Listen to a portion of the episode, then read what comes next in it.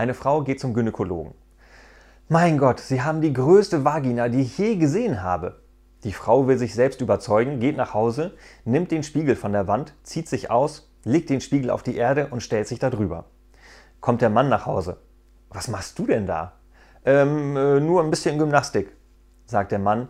Pass bloß auf, dass du nicht in das Loch fällst.